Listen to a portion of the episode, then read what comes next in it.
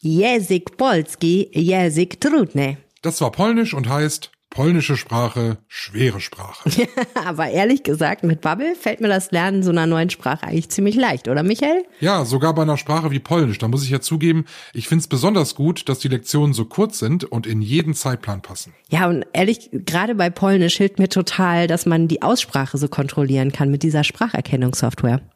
Und mir ist auch total wichtig, dass ich die Sprache so lerne, dass ich sie im Alltag dann auch wirklich verwenden kann. Weißt du, was ich meine? Total. Und man lernt ja bei Bubble auch was über Land und Leute so nebenbei. Das finde ich auch ziemlich cool. Wenn ihr einsteigen und mitlernen wollt, Polnisch, Spanisch, Portugiesisch oder eine andere von insgesamt zwölf Sprachen, dann haben wir was für euch. Mit dem Code Aufwacher so wie dieser Podcast hier, Aufwacher, zahlt ihr für sechs Monate Bubble und lernt ein ganzes Jahr. Ihr kriegt also sechs Monate Bubble geschenkt. Geht jetzt auf bubble.com slash audio, da findet ihr alle Infos und könnt den Code Aufwacher einlösen. Gültig ist er bis zum 31.12., also bis Silvester. Und jetzt Bavjes Podcastem. Viel Spaß mit dem Podcast. Genau. Ich glaube, Sie werden das schon schaffen, aber wenn ich Kunde wäre, würde ich nicht erst drei, vier Tage vor Weihnachten meine Paketen an die Enkel schicken oder an die Kinder, sondern lieber schon ein, zwei Wochen vorher, einfach um auf Nummer sicher zu gehen. Wenn der Briefkasten leer ist, dann ist das nicht immer ein gutes Zeichen. Es gibt ja auch erfreuliche Post. Aber egal ob Glückwünsche oder Rechnungen, gut möglich, dass eure Post später kommt als erwartet. Deshalb heute unsere Frage hier im Aufwacher. Was ist los mit der Post? Herzlich willkommen am Mittwoch. Ich bin Michael Höhing. Bonn Aufwacher. News aus Bonn und der Region, NRW und dem Rest der Welt. Hallo und herzlich willkommen zum Podcast. In den USA ist gewählt worden, die Midterms, sozusagen die Halbzeitwahlen. Da schaut man auch gespannt drauf, weil das so einen kleinen Einblick in die politische Stimmung der USA vermittelt. Es sind alle Abgeordneten des Repräsentantenhauses und ein Drittel des Senates neu gewählt worden. Und als dieser Aufwacher entstanden ist, da stand das Ergebnis noch nicht fest. Aktuelles aus den USA lest ihr aber auf RP Online. Einen Link dazu gibt's in den Shownotes. Später schauen wir uns auch hier im Podcast noch einmal im Sauerland um, Attendorn, nämlich ein kleines Dorf, in dem ein achtjähriges Kind unbemerkt groß geworden ist, ohne jemals andere Menschen oder andere Orte als das eigene Elternhaus zu sehen.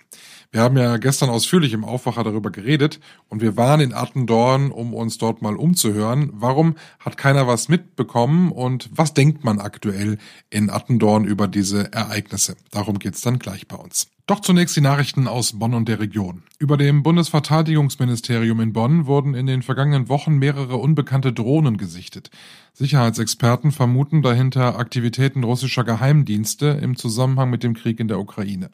Eine Spannweite von bis zu acht Metern soll jene Drohne gehabt haben, die vor einigen Tagen von einer Mitarbeiterin auf der Harthöhe gesichtet und gemeldet worden sein soll. Über den nächtlichen Vorfall, der in einem vertraulichen Papier des territorialen Führungskommandos protokolliert worden sein soll, hatte am Wochenende zunächst der Spiegel berichtet. Auf Nachfrage unserer Redaktion zu der Beobachtung auf dem Hartberg und zu weiteren Fallzahlen geht das Ministerium unter Verweis auf die militärische Sicherheit nicht näher ein und lässt die Meldung unwidersprochen wie unbestätigt stehen. Allerdings teilte ein Sprecher mit, allgemein könne er bestätigen, dass es seit Ende September vermehrt zu Meldungen über Drohnen, über Liegenschaften und Standorten der Bundeswehr gekommen sei. Die Bundeswehr hat nun ein Schutzprogramm für den ersten Dienstsitz des Ministeriums sowie für den Zweitsitz im Berliner Bändlerblock angeordnet. Man wolle kurzfristige Optionen prüfen, um Drohnen zu erkennen und abzuschießen, heißt es darin. Laut Ministerium bestand zu keiner Zeit eine Gefährdung für die Bevölkerung. Knapp vier Wochen nach der Einführung der Umweltspur auf dem Hermann-Wandersleb-Ring in Bonn fremdeln viele Verkehrsteilnehmer noch mit der Verkehrsführung. Täglich kommt es zu brenzligen Situationen, auch weil Autos fälschlicherweise auf der Umweltspur unterwegs sind. Für Stadt und Polizei sind solche Schwierigkeiten üblich. Sie sprechen von einer Eingewöhnungszeit. Die Stadt verweist darauf, dass man wenige Möglichkeiten habe, die Akzeptanz der Umweltspuren zu erhöhen.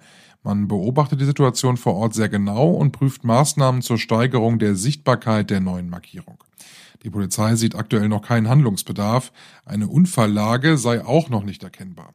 Sofern Polizeistreifen im normalen Dienst Fehlverhalten feststellen, würden diese aber konsequent geahndet.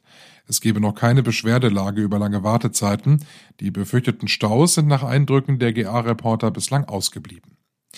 In Bornheim-Hersel ist in der Nacht zu Dienstag ein Geldautomat gesprengt worden. In den frühen Morgenstunden wurden Anwohner der Rheinstraße durch einen lauten Knall geweckt. Wie die Polizei Bonn mitteilt, hatten zwei noch unbekannte Täter gegen 3.15 Uhr den Automaten in der Filiale der Sparkasse Köln gesprengt. Ein Zeuge berichtet von zwei Personen, die nach der Sprengung mit einem Motorroller in Richtung Rhein geflüchtet sind. Durch die heftige Detonation wurde der Vorraum der Bank erheblich beschädigt. Mehr Zerstörung gab es in der Filiale selbst. Die Bank bleibt bis auf weiteres geschlossen, Beute machten die Täter aber nicht. Zeugen werden jetzt gebeten, sich bei der Polizei zu melden, wenn sie was gesehen haben. Gegen Mitternacht hatten Unbekannte zuvor im Kölner Stadtteil Lindenthal einen Sprengsatz gelegt, der sich jedoch nicht entzündet habe, so die Polizei. Die Hennefer Gesamtschule sowie das angrenzende Gymnasium und die Grundschule sind am Dienstag nach einem Hinweis auf eine mögliche Gefährdungslage geräumt worden. Die Hinweise bestätigten sich letztlich nicht, wie die Polizei sagt. Demnach erhielt die Polizei gegen 10.40 Uhr die Meldung auf eine mögliche Gefährdungslage an der Schule. Daraufhin wurden die drei Gebäude vorsorglich geräumt. Konkrete Anhaltspunkte für eine tatsächliche Bedrohung für Schüler, Lehrpersonal und Bedienstete lagen aber nicht vor, heißt es. Die Einsatzkräfte sperrten das Schulgelände an der Fritz-Jacobi-Straße weiträumig ab und durchsuchten die drei Schulen. Verdächtige Gegenstände wurden dabei nicht gefunden, woraufhin die Sperrung wieder aufgehoben wurde. Es bestand zu keinem Zeitpunkt eine Gefahr für die anwesenden Schüler, das Lehrpersonal oder die Angestellten, so die Polizei. Kommen wir aber jetzt erstmal zur Deutschen Post. Viele Länder beneiden uns ja tatsächlich um die Geschwindigkeit der Briefzustellung heute bis 17 Uhr eingeworfen, ist der Brief meistens am nächsten Tag schon beim Empfänger. Zumindest soll es so sein. Diese Verlässlichkeit ist nämlich in diesem Jahr etwas hm, abhanden gekommen. Briefe kommen häufig verzögert an, manchmal sogar gar nicht. Was ist da eigentlich los? Reinhard Kowaleski kennt sich mit dem Konzern Deutsche Post aus. Reinhard, wo sind die Knackpunkte bei der Post? Ja, die Deutsche Post hat massive Personalprobleme. Sie haben eine dicke Corona-Welle im Juli gehabt. Es waren fast 7000 Leute krank gleichzeitig. Ähm, das spiegelt sich wieder bei den Beschwerden bei der Bundesnetzagentur. Ähm, da haben wir eben deutlich mehr in den ersten neun Monaten gehabt als ähm, im vergangenen Jahr. Und fürs gesamte Jahr wird dann 20 bis 30 Prozent mehr Beschwerden sein als im Vorjahr. Ähm, da muss man aber auch immer sehen, also ich habe auch schon ein paar Mal in meinem Leben Briefe nicht bekommen. Also ich habe mich nie beschwert. Ähm, ich denke, wenn da ein paar tausend Beschwerden reinhageln in NRW, sind das in Wahrheit natürlich einige zehntausend Fälle, weil die meisten Leute haben wirklich Besseres zu tun, als an die Bundesnetzagentur zu schreiben und sich zu beschweren, weil eine Karte, weil irgendein Brief nicht angekommen ist.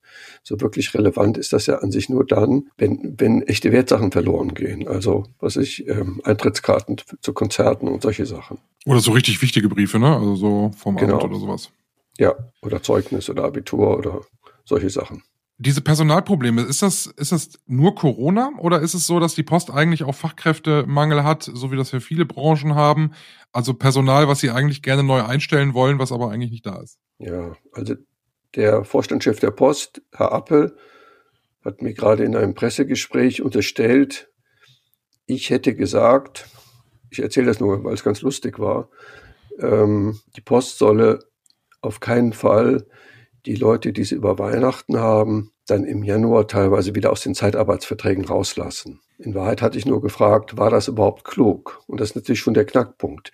Die Deutsche Post hat Anfang des Jahres einige tausend Leute nach Haus gehen lassen. Ähm, und nachträglich muss man sagen, wäre schlauer gewesen, man hätte die Leute behalten. Dann hätte man die Sommer, ich nenne das mal die Sommerkrise besser überstanden. Dann hätte man jetzt auch mehr Reserven für den Herbst. Also ist alles eben, sagen wir, auf Kante genäht, alles sehr eng. Und jetzt, wo viele Leute krank werden, ähm, haben sie eben ein Riesenproblem, speziell bei der Verteilung von Briefen. Jetzt kommt ja erst die, die, die spannende Zeit für die Post eigentlich, das Weihnachtsgeschäft. Also sowohl für die Briefsparte als auch für die Paketsparte. Das ist immer ein heißer Monat, der Dezember bis, bis, bis Weihnachten. Da müssen wir doch eigentlich davon ausgehen, dass es da zu Problemen kommt, die dann nochmal größer werden, oder? Ja, also die Post sagt, sie wird das Weihnachtsgeschäft bewältigen. Sie rechnen mit 11 Millionen Paketen pro Tag. Das sind natürlich einerseits die zwei, drei Wochen direkt vor Weihnachten. Und dann gibt's ja noch diesen sogenannten Cyber Monday und den Black Friday im November.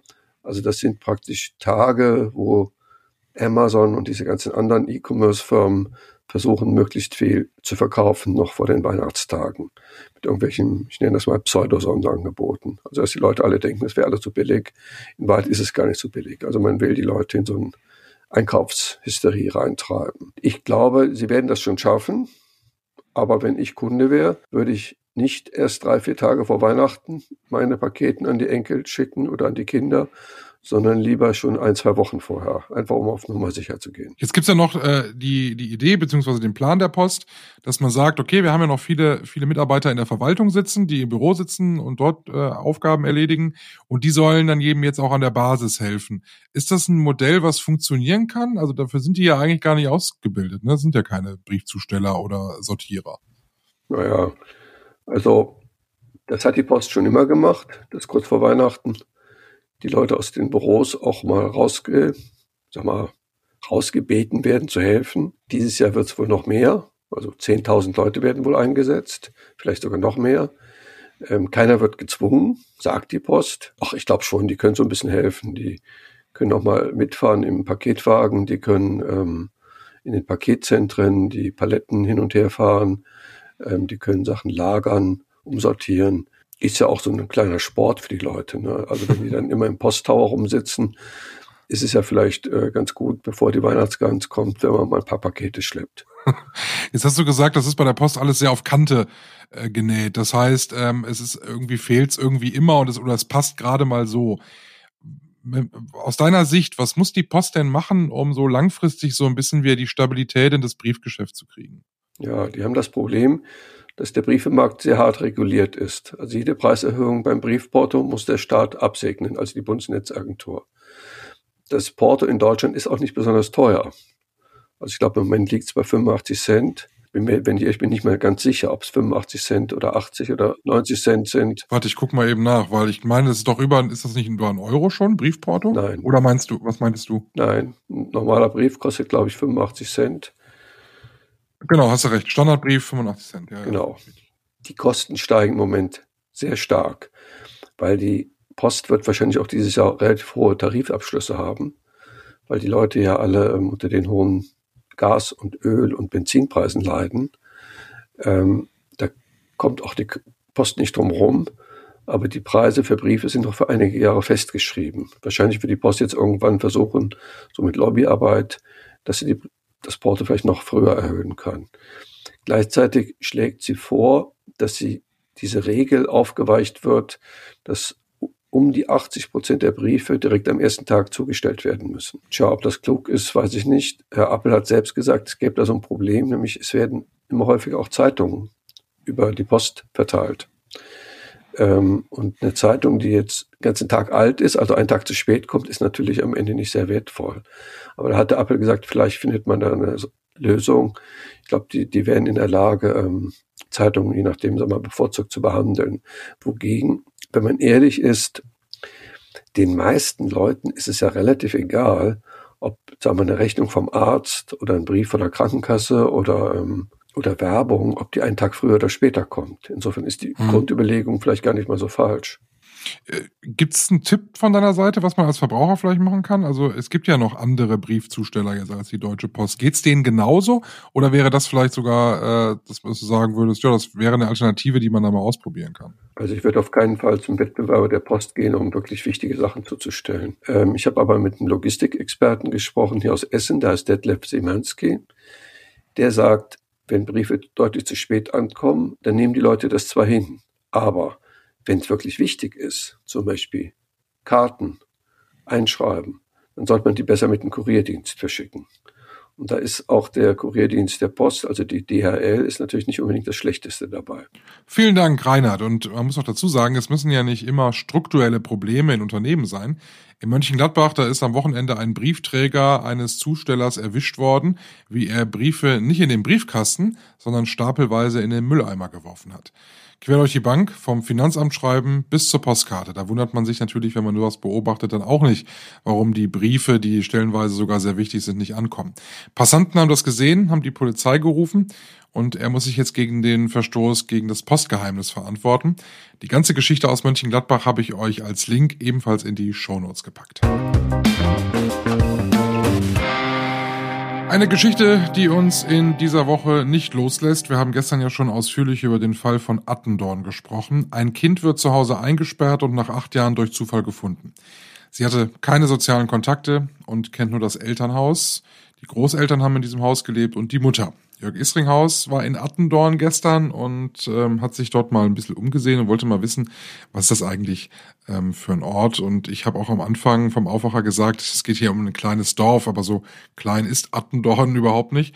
Äh, Jörg, wie kann ich mir diesen Ort Attendorn vorstellen? Das ist so ein kleiner Ort im Sauerland, ungefähr 25.000 Einwohner eigentlich eine kleine, schmucke Stadt. Da in der Nähe ist ja auch die berühmte Atta-Höhle, eine sehr große Tropfsteinhöhle. Ich glaube sogar die größte in NRW, weiß ich aber nicht ganz genau. Hat eine kleine, nette, schmucke Innenstadt mit einer Fußgängerzone, vielen Geschäften. Also ist sogar recht belebt. Jetzt äh, ist das nun der Schauplatz dieser Geschichte, die uns in dieser Woche beschäftigt. Ein, ein Mädchen ist dort äh, über viele Jahre nicht aus dem eigenen Elternhaus rausgekommen. Ähm, die Hintergründe dazu sind noch sehr unklar.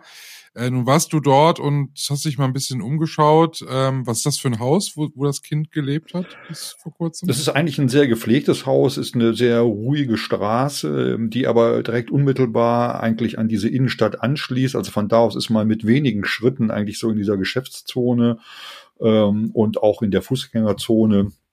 Also man ist im Grunde mittendrin im Geschehen. Das ganze Viertel dort äh, wirkt auch sehr gepflegt, sehr ruhig, angenehme Nachbarschaft. Und ich habe halt mit einigen Menschen dort vor Ort gesprochen.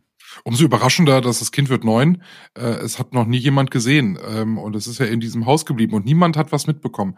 Äh, sind die Leute dort jetzt alle vom Kopf gestoßen und total überrascht, dass da ein, ein Mädchen äh, bei ihnen quasi nebenan äh, aufgewachsen ist, ohne dass man sie je gesehen hat? Absolut. Absolut. Also man konnte auch beobachten, wenn dann manchmal Menschen an dem Haus vorbeigehen, dass sie so mal zu dem Haus rüberblicken, so ein bisschen verschämt.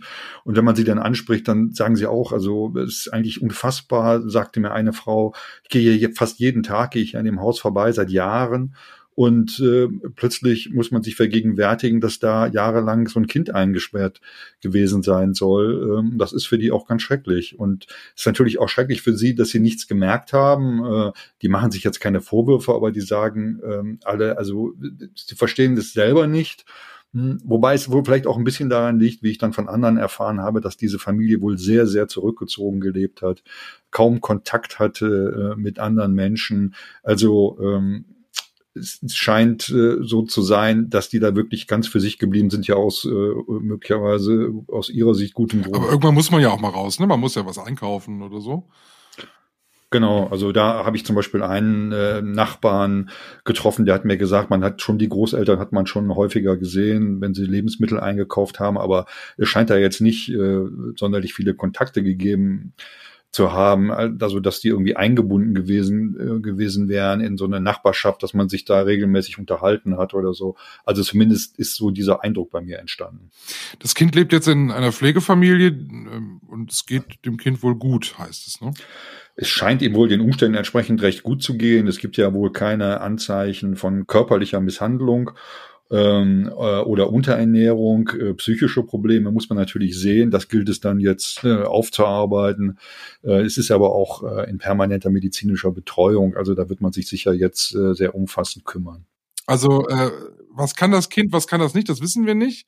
Aber es muss doch ein harter Einschnitt für so ein, für so ein junges, für, für so einen jungen Menschen sein. Ja, das denke ich auf jeden Fall. Das hast du ja schon gesagt. Also ich glaube schon, dass diese, diese Jahre sind ja extrem wichtig, sind prägende Jahre, vor allem die sozialen Kontakte, die man halt in dieser Zeit hat, dass Kinder sich von anderen Kindern was abschauen und so weiter. Mm, und das sagen ja auch äh, ähm, Kinder- und Jugendärzte beispielsweise, dass es eigentlich, dass es erwiesen ist, äh, dass äh, daraus halt eine, eine Palette an, an körperlichen und psychiatrischen Erkrankungen folgen kann, wenn diese sozialen Kontakte ausbleiben oder wenn die verkümmern, ja, wenn das, wenn Kinder nicht genug äh, äh, unterwegs sind äh, mit anderen. Was daraus erwächst, ist natürlich dann wieder eine ganz andere Frage. Da muss man halt sehen, inwieweit sich das auf Sprachentwicklung, Sozialverhalten oder motorische Entwicklung auswirkt. Ja. Aber äh, das ist natürlich dann jetzt immer so sozusagen aus der Ferne gesprochen, auch von den äh, Kinder- und Jugendärzten, die wir da kontaktieren. Ähm, das äh, muss man dann im Einzelfall genau sehen. Es ist sicherlich auch möglich, dass Kinder das sehr gut wegstecken. Ähm, aber ähm, wie gesagt, das kann man so aus der Ferne natürlich schwer diagnostizieren. Schlimme Geschichte aus dem Sauerland. Vielen Dank, Jörg. Gerne. Wir gucken noch auf den heutigen Tag. Da gibt es zwei wichtige Termine. In Berlin stellen die Wirtschaftsweisen heute ihr Herbstgutachten vor. Und wenn wir an die Energiekrise und auch an die Inflation denken, dann werden das vermutlich keine berauschenden Zahlen werden. Außerdem noch ein wichtiger Termin heute in Würzburg. Da ist die Deutsche Rentenversicherung vor der Presse und wird über aktuelle Prognosen und auch Reformoptionen bei der gesetzlichen Rente sprechen. Infos dazu im Laufe des Tages dann heute auf rponline.de. Zum Schluss schauen wir noch aufs Wetter für Nordrhein-Westfalen. Da gibt es heute am Mittwoch viele Wolken, immer wieder regnet es. Die Temperaturen noch mal ein bisschen kühler als gestern, liegen bei 14 Grad maximal. Ab morgen wird es wieder freundlicher, da scheint häufiger die Sonne. Wärmer wird es aber erstmal nicht. Das war der Aufwacher für heute Mittwoch, den 9. November. Ich bin Michael Höhing. Habt einen schönen Tag, macht's gut und tschüss. Mehr Nachrichten aus Bonn und der Region gibt's jederzeit beim Generalanzeiger. Schaut vorbei auf ga.de.